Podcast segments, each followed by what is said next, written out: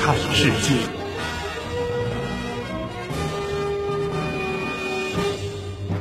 世界真奇妙，不看不知道。您是想了解外国人观念中的东方，还是想知道中国人视角里的西方？无论东西，换个眼光看对方。这里是看世界。西方人眼中的东方，东方人眼中的世界。大家好，欢迎收听每周四的看世界，我是廖明杰。大家好，我是罗伟。大家好，我是周宏志。大家好，我是白如慧。在前几期节目中呢，我们看世界是持续关注了美国总统现在即将要进行的大选情况。那么这一期呢，我们看世界也关注到美国现在总统的候选人出来了一位明星医生，他是迄今为止唯一一位非裔候选人。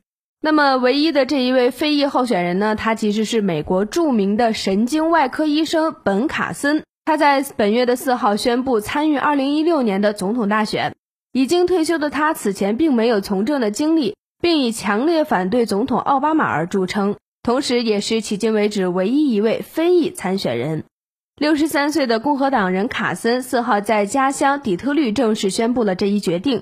并又一次讲述自己从底层奋斗至今的传奇经历。卡森试图将自己描述成一个政治精英集团的局外人。他说：“我不是一个政客，所以我可能永远不会政治正确。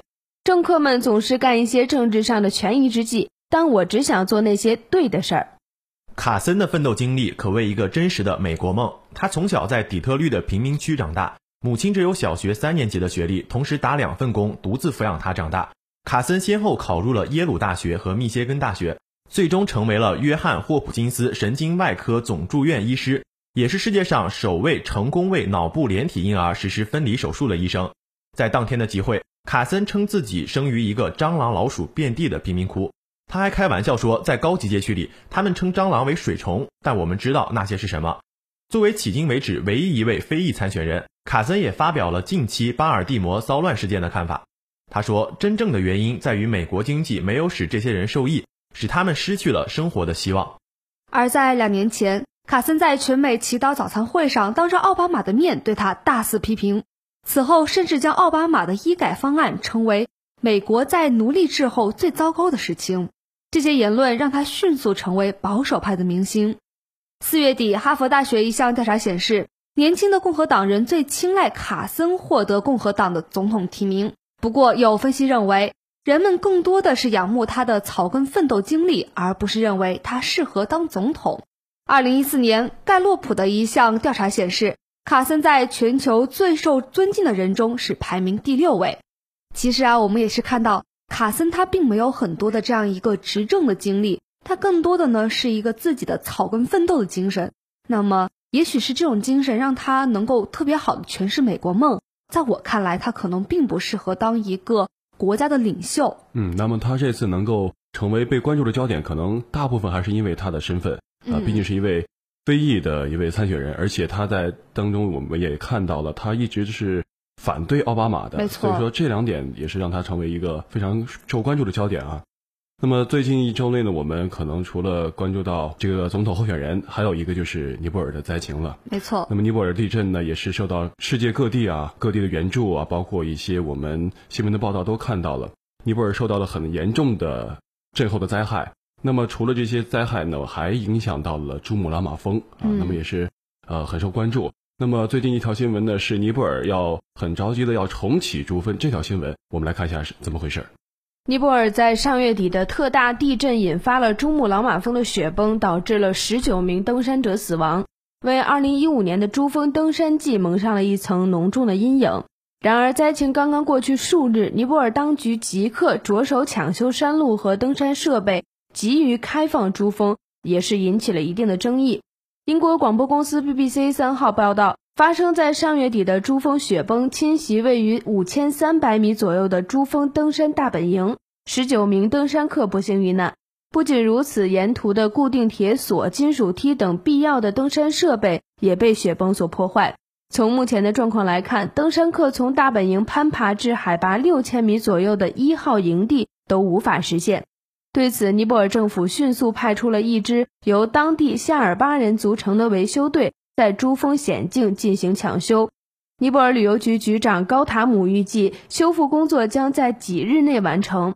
如果夏尔巴人在五月的第一周内就修好了沿途的设施，那么登山客完全可以在五月底的黄金登山季完成他们的探险。据尼泊尔知情人士介绍，攀爬珠峰的黄金时期非常短，六月份该国将进入雨季，无法登山。许多人却明知有风险，也不愿意放弃这个难得的机会。此外，攀爬珠峰的代价昂贵，对于登山客来说，如果现在放弃，将意味着数万美元的损失。BBC 称，尼泊尔政府方面面临着巨大的压力，这些压力一方面来自不愿放弃的登山客，另一方面也来自于财政损失的忧虑。旅游业是该国的唯一产业，而接待全世界的登山客攀爬珠峰，又是这一产业中不可或缺的组成部分。可以说，震后的修复工作进行的越快，该国旅游业的损失也就越小。尼泊尔登山协会负责人表示，对于登山是否继续进行，当地夏尔巴向导今年将遵从登山客的意愿。然而，法新社四号称，截至当日，已经有不少登山服务公司取消了今年的登山活动，因为他们无法排除余震及路况不佳的可能性。而负责珠峰相关事务的尼泊尔珠峰污染控制委员会尚未决定是否取消登山。此前。中国境内珠峰北坡已暂停了登山活动。另据美国国家地理杂志网消息称，尼泊尔强震可能已经导致了珠峰发生了位置和高度上的永久性变化。根据科学家的初步判断，珠峰及周围区域的位置发生了十厘米左右的位移，其高度也发生了细微的变化。我们可以从这条新闻当中看到，尼泊尔的这一次地震，除了对于这个人民的影响之外，对于珠穆朗玛峰。以及它的这个登山，包括它的位置，都产生了不小的影响。是的，没有错。我们也可以看到，这次地震对珠峰的旅游设施也是造成了很严重的影响。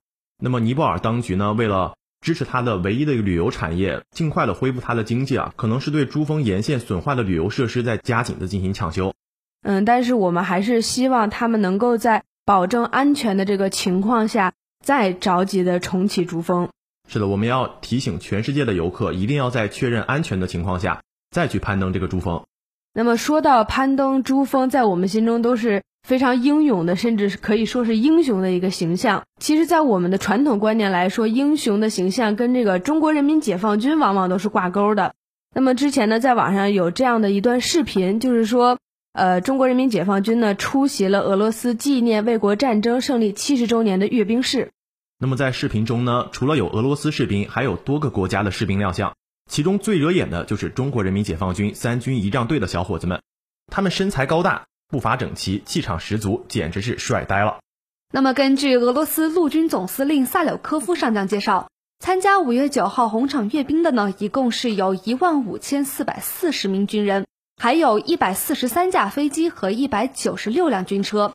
萨柳科夫透露，今年的受阅部队方阵呢，预计超过五十个，其中由俄罗斯国防部派出的一万一千七百名官兵组成了三十六个受阅方队，而俄罗斯国内的其他强力部门呢，也派出了一千三百二十四人组成了六个方队，此外还有十个由外国军人组成的方队。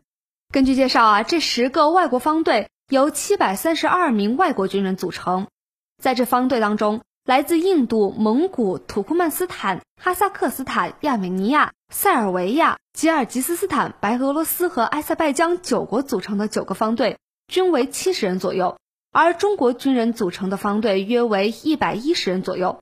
也就是说啊，中国方队是外国方队当中人数最多的。那么这次在网上发出的视频呢，也是关于呃首次的一次方队的彩排。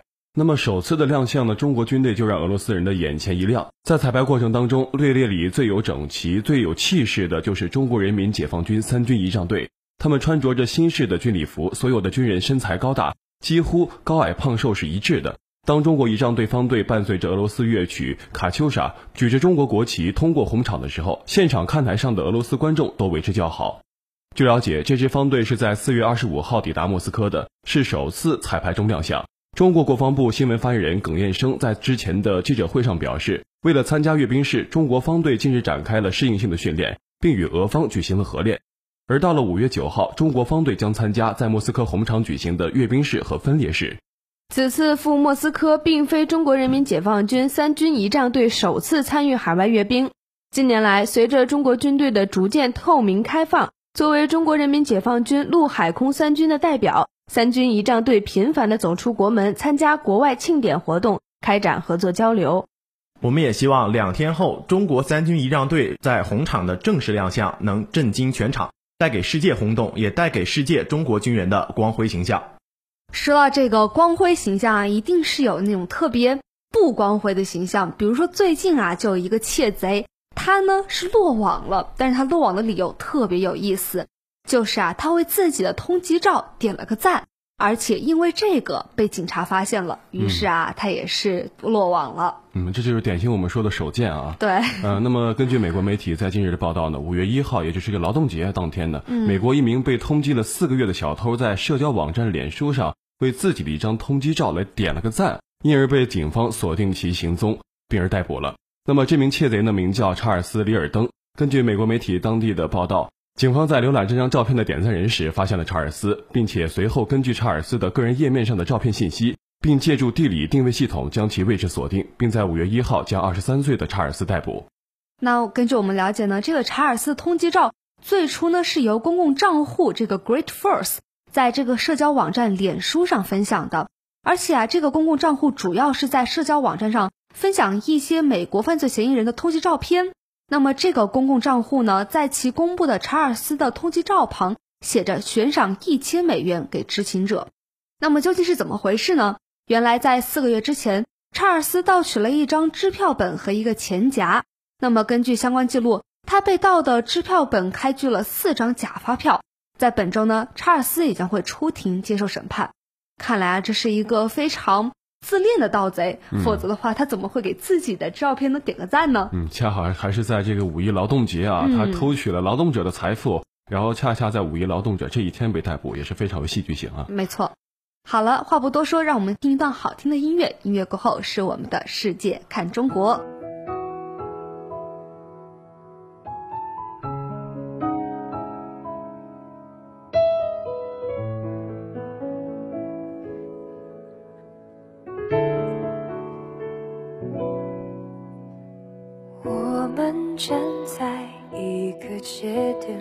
往前不能退路不限。曾经幻想过的爱恋，终究只能藏心里面。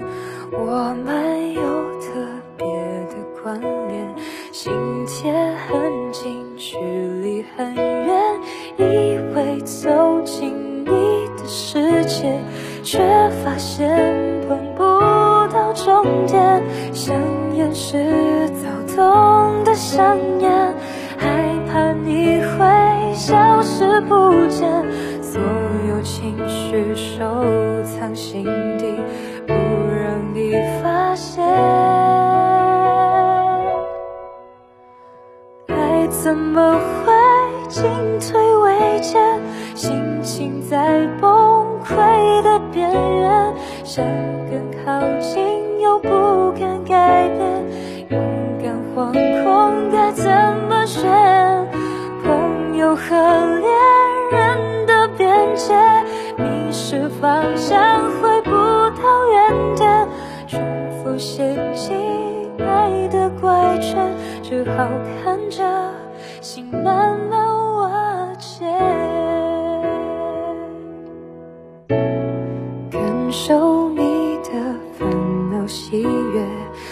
是因为我而出现，失落的心无法忽略。你的故事我不是主角，我们有种默契不言，仿佛一切还像昨天，有些改变无法遮掩，彼此防备害怕。越界，香烟是最害怕你会消失不见，所有情绪收藏心底，不让你发现。爱怎么会进退维艰，心情在崩溃的边缘，想更靠近。又不敢改变，勇敢惶恐怎么选？朋友和恋人的边界，迷失方向回不到原点，重复陷进爱的怪圈，只好看着心慢慢瓦解。渐渐习惯笑着骗自己感人，忘掉那些期待过的一切。只要现在你还在我身边，我就不会走远。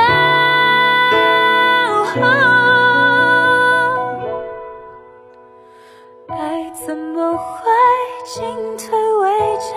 心情在崩溃的边缘，想更靠近又不肯改变，勇敢惶恐该怎么选？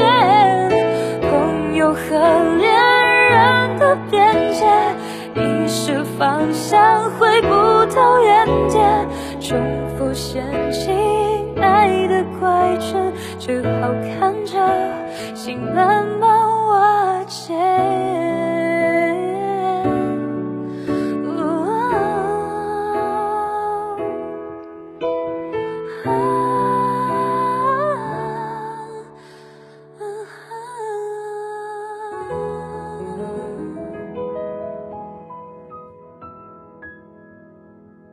好的，欢迎回来。下面进入我们今天的世界看中国。那我们四个人呢，也是这样一个大学生，而且呢，在大学生活当中，我们也是经历了非常多的好的也有坏的事情，让我们也开始反思中国的教育究竟有哪些问题。嗯，其实关于中国啊教育啊，在改革开放之后一直都是一改又改，可能尤其是刚过去这个十二届四中全会之后，嗯可能关于教育的话迎来了更多的一些关注点。不光光是我们国内在关注，日本媒体也关注到了咱们中国大学面临的三大问题，并且将会迎来重大的拐点。那么这篇文章的原题也是在日本经济新闻在五月四号发出的一个原题是“中国大学面临拐点”。他提到呢，在上世纪八十年的改革开放背景下呢，步入现代化之路的中国高等教育采取大胆的扩招政策，大学生人数从一九九零年的六十一万增至二零一三年的七百万。经过十多年的急速扩招之后，如今中国的高教面临三个问题，并迎来重大拐点。那么第一个问题呢，就是供求结构发生变化，独生子女政策令中国年轻人口减少，填报志愿人数从2008年高峰期的一千零五十万人之后逐渐缩减，这令大学升学门槛降低，高考合格率由2011年的百分之七十上升到了2013年的百分之七十七，尤其是京沪等大城市高达八成以上。大学教育由买方市场急速转变为卖方市场。一些民营大学和高职学校陷入了招生难和关闭的危机。与上个世纪九十年代后的日本一样，中国正在进入一个谁都能接受高等教育的全员化时代。第二个问题是雇佣问题。一九九九年，中国接受高等教育的人数为八十五万，二零零五年超过了三百万，到二零一四年达到了六百五十九万。这种惊人速度对中国经济来说是巨大的负担。最近调查显示，近三成大学生毕业时没有找到工作。为解决就业难题，以地方大学为主的一些高校正转向职业教育，鼓励学生创业，并为学生到中小城市和农村就业提供便利。但这些措施只能解燃眉之急，长远效果仍然值得怀疑。那么第三个问题呢，也是如何应对这个全球化的问题。中国改革开放这样一个重要的基础呢，就是积极引进发达国家的知识和技术。方法之一呢，就是向海外派留学生。目前啊，中国是全球最大的留学生供应国，无疑说这些海归将成为中国现代化和科技发展的核心群体。但是随着人数增加，曾在就业方面比国内大学生更有优势的留学生价值急速下降。中国政府近年来也是鼓励别国留学生来华留学，高等教育规模和研究水平亦是进入世界前列。学术论文总数呢也是远高于日本，但是这种急速发展呢也是带来了很多问题。其实日本媒体在这篇文章提到了我们面临的三大问题，确实也是很现实啊。我们看到不光光是在这个我们的大学生人数越来越多了，紧而之来呢，我面对的一些就业难，包括如何去面向世界的一些问题，可能我们现在刚才也是提到了，我们现在中国的大学也越来越多了，可能现在之前的人们都是想去如何去考取大学，而现在变成了大学如何去收留更多的学生，这样一个方位的变换，其实也看出这一个教育资源的不平衡。对，其实说白了就是一个我们走得太快的问题了。那么走得太快，不仅仅是咱们这个大学教育啊，还有我们这个中国南极的科考，这个科学考察呢也是太迅速了。那么美国媒体呢也是关注到了这一点，他说啊，中国或欲求受益，而在这个南极科考上面走得太快了。那么这篇文章呢也是在三号刊登在美国的《纽约时报》，他提到了中国最近在南极洲的行动迅速，不断增加南极的研究经费。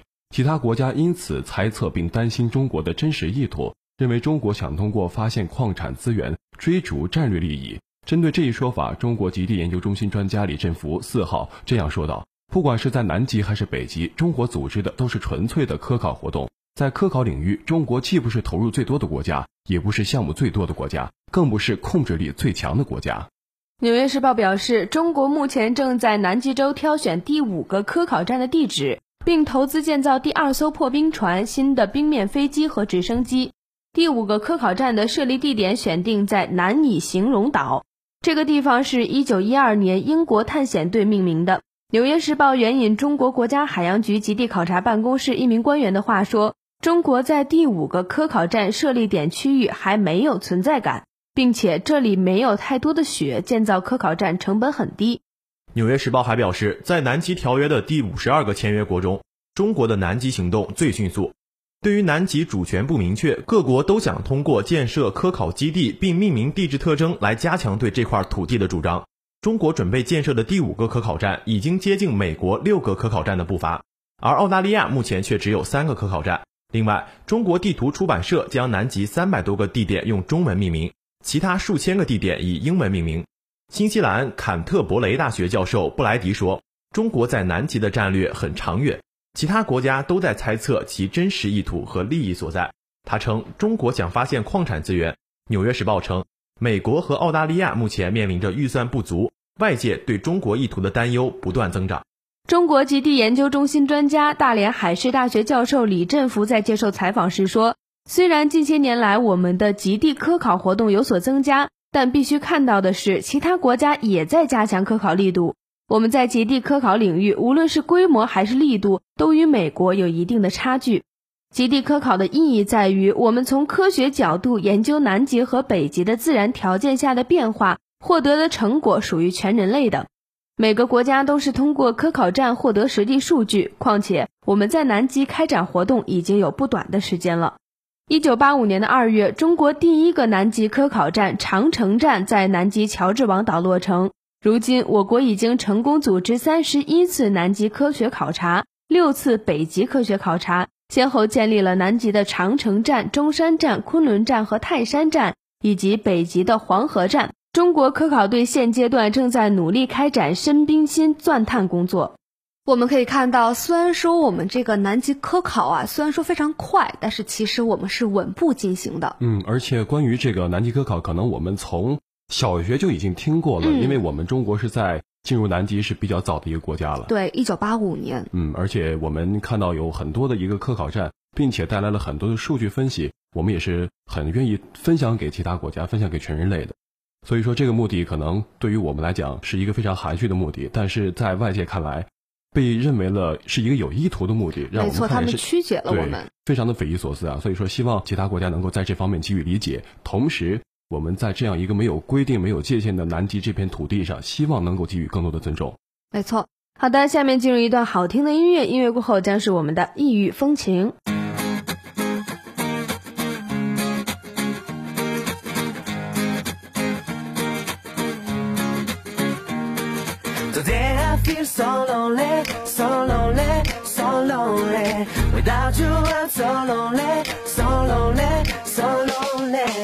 Left the fishes in the back of my car. Never call to ask where they are. We you ever gonna come back home?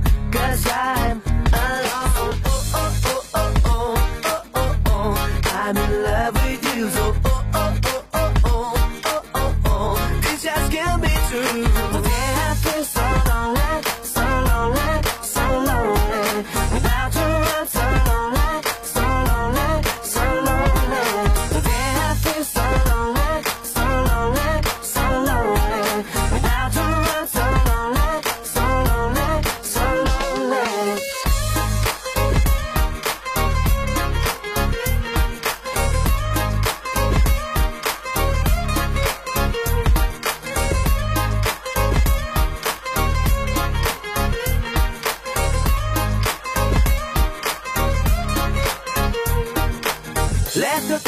back of my car. Never gonna ask where they are. We you ever gonna come back home?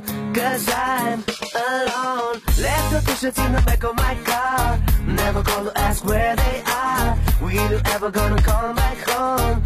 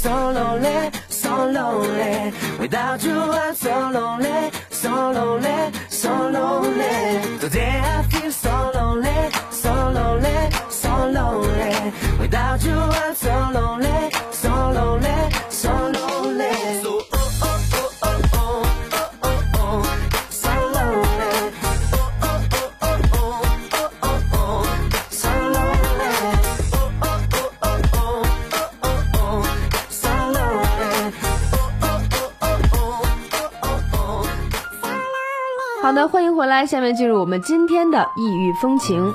我们之前的异域风情一直都在介绍这个人文啊，介绍各个地方好玩的这种人文景观。那么今天呢，我们要介绍的是世界上最神奇的生命王国，都是大自然当中的。那么它就是亚马逊。巴西是世界上野生动植物资源最丰富的国家之一。